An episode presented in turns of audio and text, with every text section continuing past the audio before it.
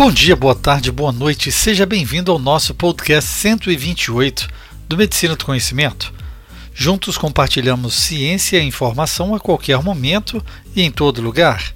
Eu sou Pablo Guzmão, anestesiador, e como compartilhar e multiplicar, convido você, ouvinte, a conversarmos sobre assuntos sem fronteiras no mundo do conhecimento.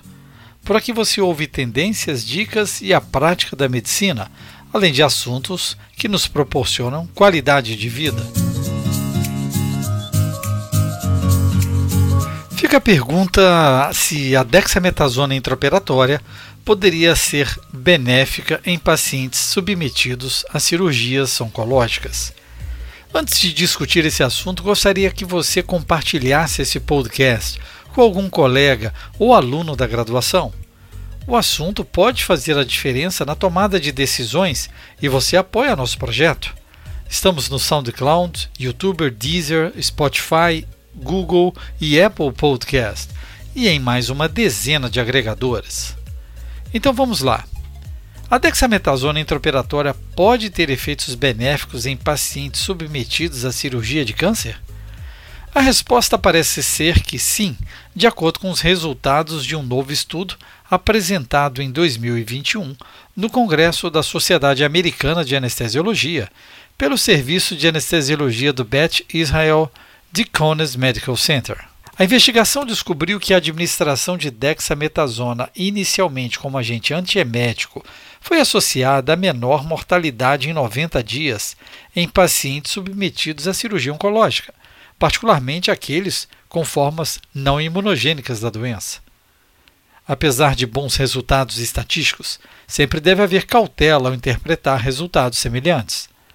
Por um lado, Sabe-se que corticoides têm efeitos imunossupressores que podem promover a progressão do câncer. Por outro lado, a mesma droga pode suprimir a inflamação cirúrgica, o que pode realmente inibir a propagação do câncer. Dadas essas realidades conflitantes, os autores decidiram a necessidade de investigar o efeito da dexametasona na sobrevida a curto e longo prazo em uma variedade de pacientes oncológicos.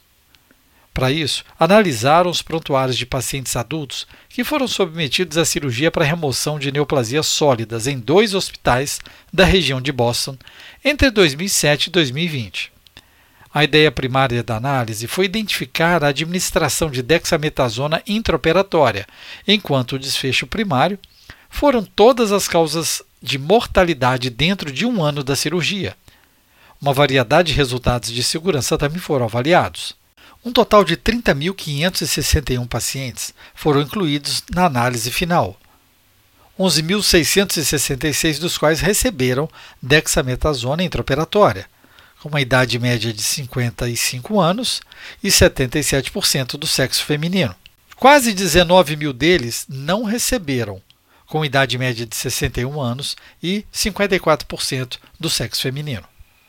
Os dois grupos foram comparáveis em relação ao índice de massa corporal, estado físico ASA, índice de comorbidade de Charson, um método que classifica o paciente atribuindo um risco de morte baseado em condições clínicas pré-determinadas, que são identificadas com diagnóstico secundário e duração da cirurgia. Entre os indivíduos que receberam dexametasona intraoperatória, a dose média foi de 6,5 mais ou menos 2,3 miligramas. Apresentados durante a reunião anual de 2021 da Sociedade Americana de Anestesiologistas, os pesquisadores revelaram que a administração intraoperatória de dexametasona estava associada a chances de redução de mortalidade por todas as causas dentro de um ano após ressecção de tumores sólidos em análises ajustadas. Especificamente, a mortalidade em um ano foi de 1,8% entre os pacientes que receberam dexametasona, em comparação com 4,1% entre seus colegas que não receberam o agente. O grupo de pesquisadores realizou uma análise primária em que foram analisados subgrupos de pacientes submetidos à cirurgia para câncer imunogênico ou câncer não imunogênico. Os resultados que o efeito da dexametasona na melhora da sobrevida foi evidente apenas no grupo não imunogênico Isso também pode explicar os resultados de estudos anteriores que encontraram efeitos diferenciais da dexametasona dependendo do tipo de câncer. De fato, entre mais de 23 mil pacientes com formas não imunogênicas de câncer, a taxa de mortalidade foi de 1,4 nos pacientes que receberam a dexametasona e 3,2 nos que não receberam. Em 6.600 pacientes com câncer imunogênico, por outro lado, a taxa de mortalidade foi 4,2 nos pacientes que receberam a dexametasona e 6,5 naqueles que não a receberam.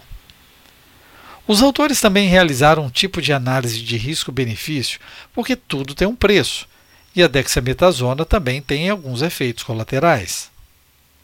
Esta análise constatou que 11,2% dos pacientes que não receberam dexametasona apresentaram hiperglicemia pós-operatória, significativamente menos do que os pacientes que receberam dexa em baixa dose, 14,5%, ou dexametasona em alta dose, 16,7%.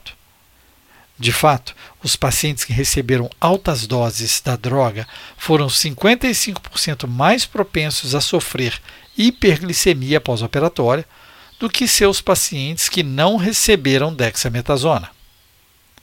Por outro lado, 1,8% dos pacientes que não receberam a dexametasona desenvolveram infecção do sítio cirúrgico significativamente mais do que aqueles que receberam dexametasona em baixa dose, 1,1%, ou em alta dose, 0,7%.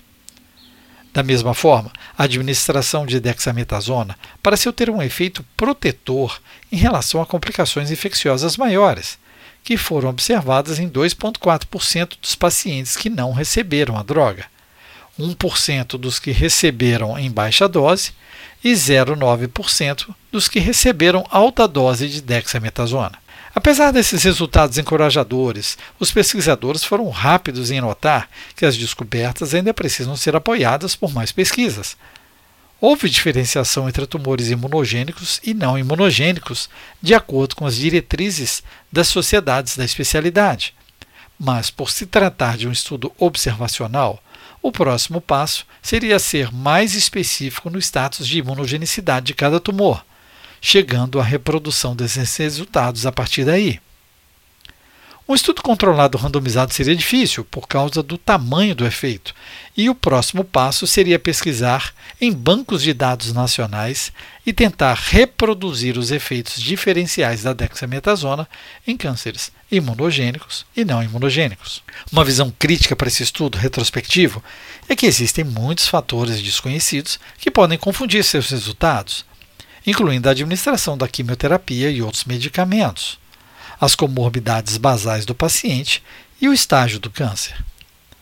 Mesmo com todas as dificuldades metodológicas, um estudo clínico que tenha resultados encorajadores merece ser discutido e aprofundado, buscando resposta a perguntas tão importantes na prática clínica para medicamentos usados de forma tão frequente como a dexametasona no intraoperatório, mesmo que com outros objetivos, no caso, a redução de náuseas e vômitos. Gostou do tema? Ative a notificação para ser informado quando um novo podcast for publicado.